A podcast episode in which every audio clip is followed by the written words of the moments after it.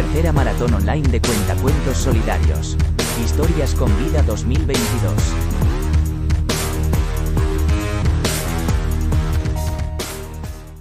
Bueno, hola, yo soy Juan Carlos, soy un misionero y he estado un año por Angola. Estuve viajando, pero sobre todo estuve ayudando a gente.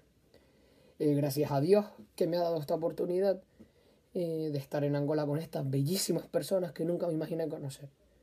Como ya sabrán, eh, ahora les voy a contar una, breve historia de lo que yo viví, de lo que construí, de lo que hice verdaderamente en Angola.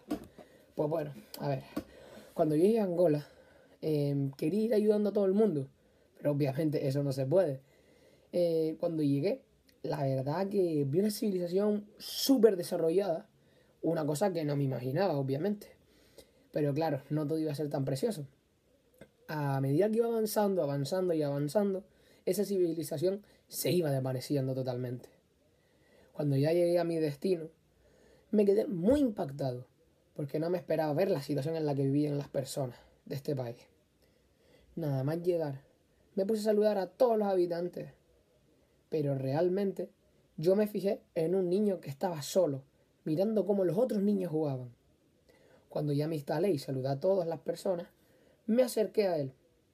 La verdad, era muy amable y muy gracioso, así que estuvimos un rato hablando y me di cuenta de la bellísima persona que era el niño, que por cierto se llamaba Yacine. Cuando estaba hablando con él, me había contado un poco de la situación, de que no tenían colegios, hospitales, que no tenían nada con qué cuidar a sus caballos, a sus rebaños. Así que cuando me fui a dormir, solo podía pensar en cómo reaccionarían todos los niños, los felices que estarían, los agradecidos que estarían conmigo, de que yo pudiera intentar construir todo eso. Al día siguiente, llamé a una chica eh, que me había dicho que le gustaría ayudarme a eh, ayudar a todos los niños de esa aldea, con la gran suerte que Dios nos puso en su camino. Gracias a ella pude contactar con una constructora que evidentemente era la dueña. Así que nos pusimos manos a la obra. El tiempo pasaba y claro, yo no le podía decir nada a los niños porque yo precisamente quería que fuera una sorpresa. Estuvimos aproximadamente unos cuatro meses eh, para construir el colegio, pero no era muy lejos, no se veía desde tanto, o sea, estaba a unos 15 minutos caminando. Y claro, cuando ya pasaron esos cuatro meses, yo me sentía súper feliz de haber construido ese colegio, pero me quedaba como el mal sabor de boca de no poder construirles un hospital, eh, un buffet, todo. Yo quería que tuvieran lo mejor lo mejor para ellos, porque todos esos meses que estuve ahí, eh, bueno, precisamente ese año, eh, probablemente haya sido el mejor año de mi vida y nunca se vaya a poder repetir. Así que empezamos a construir y en nada más que seis meses ya teníamos hecho lo que era el hospital. Eh, cuando ya lo teníamos, obviamente estaba muy ilusionado. Así que reuní a toda la aldea, que no, no son pocos, la verdad, eran como 140, 150 personas y los llevé a todos al sitio con los ojos tapados a todos. Fue la verdad que fue espectacular. Me lo pasé súper, súper bien. Como viendo cómo los niños reaccionaban, todos dándome abrazos, agradeciéndome los padres.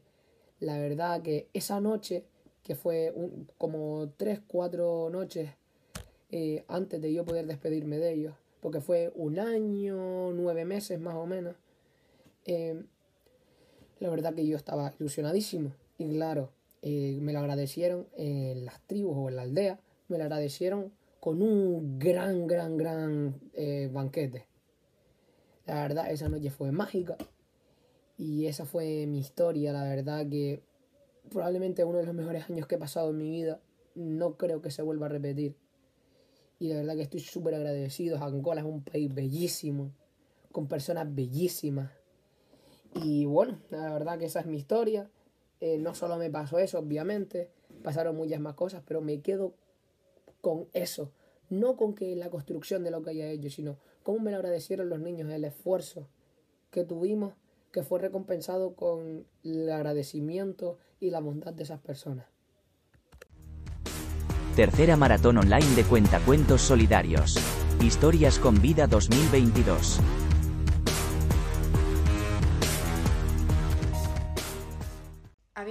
Que se llamaba Malá y vivía en Mauritania. Su situación económica nunca fue muy buena, no se podían permitir muchos lujos, solo tenían comida y una casa que no estaba en muy buenas condiciones. Malá no iba a la escuela porque su padre no la dejaba, entonces eso requería tener que quedarse en casa y hacer las tareas del hogar con su madre.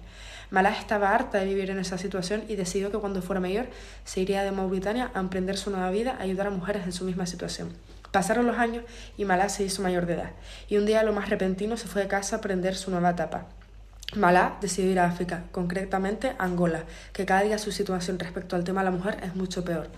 Nada más llegar, Malá se impactó de toda la pobreza que había. Fue el refugio donde estaban niñas, empezó a colaborar con todas las tareas posibles. Malá se encargaba de dos niñas, Ramla y Saba, dos niñas que no llegaban a los 15 años y una ya estaba embarazada. Malá las ayudaba a aprender cómo leer, cocinar, escribir, etc. Todos los días se levantaban e iban a la escuela y comían, y por las tardes las tenían libres. Malá siempre hacía actividades con ellas, daban paseos e iban a jugar con los niños. Malá siempre se había sentido como esas niñas, solas, sin familia y sin remedios a los que acudir. Pero ellas ya no estaban solas, ya que Malá se quedaría ahí a vivir, ya que ser misionera le cambió la vida.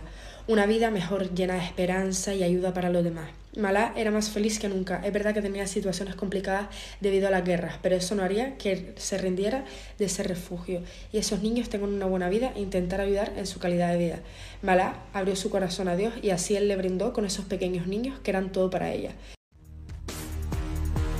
Tercera maratón online de cuentacuentos solidarios.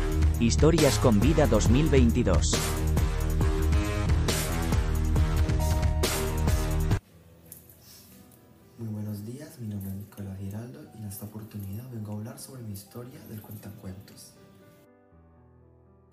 Bueno, para continuar con mi parte de trabajo voy a hablar algo sobre África, que este es un continente que a pesar de que tiene tantos recursos naturales, tiene los índices más altos de pobreza a nivel mundial y con mayor cantidad de conflictos armados, además de una falta de acceso de agua potable que cada vez aumenta en mayor cantidad por todo el territorio africano.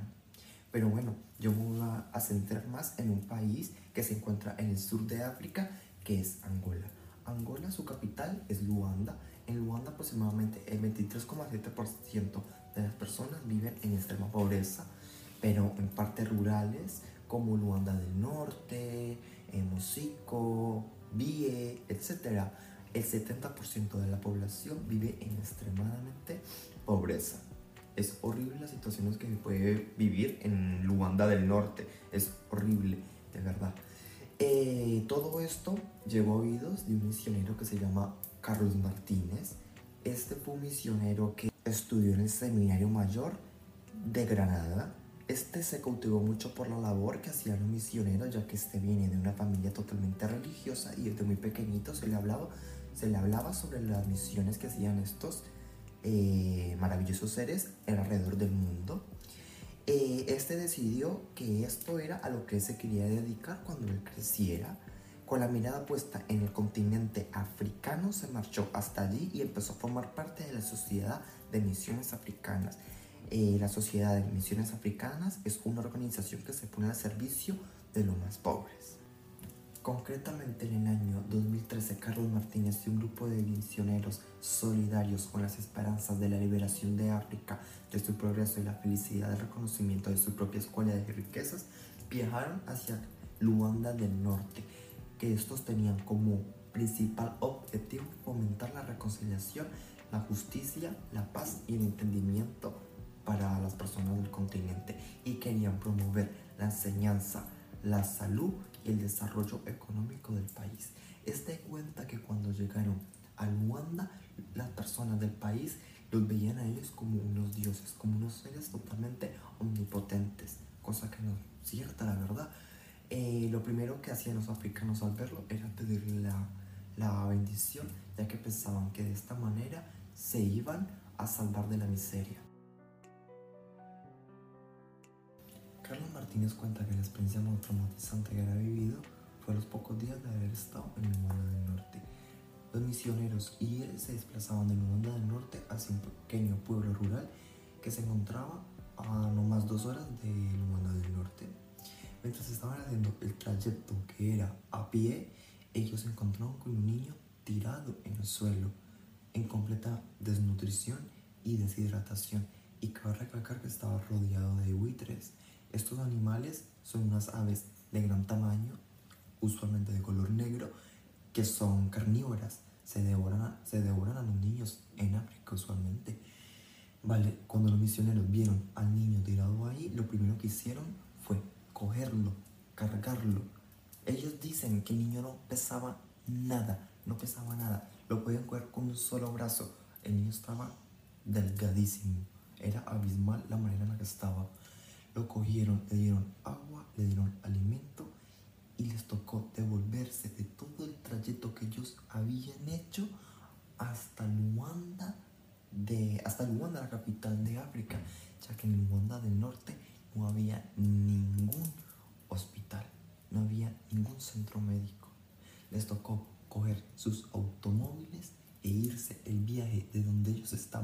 hasta Luanda era de 5 horas.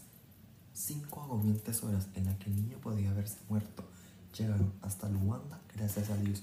El niño no falleció, lo pudieron sanar en ese hospital y después de un gran tiempo el niño se recuperó. Gracias a Dios.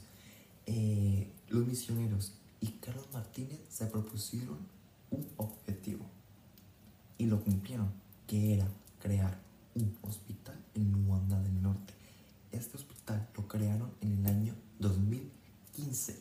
Ha salvado millones de vidas de niños y de mujeres, porque muchas mujeres se mueren a la hora de dar a luz en ese país, porque no pueden asistir a los hospitales. No podían.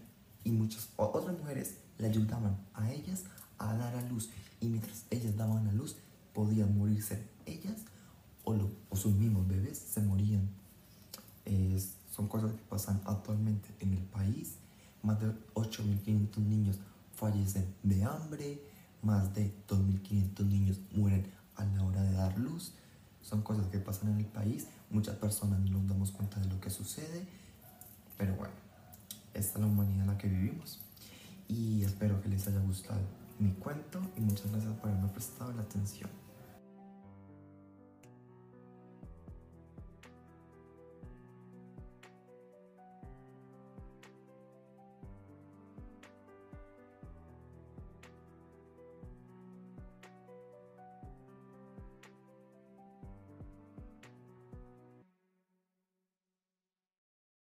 Ayuda a los misioneros y misioneras para que puedan ayudar a otras vidas.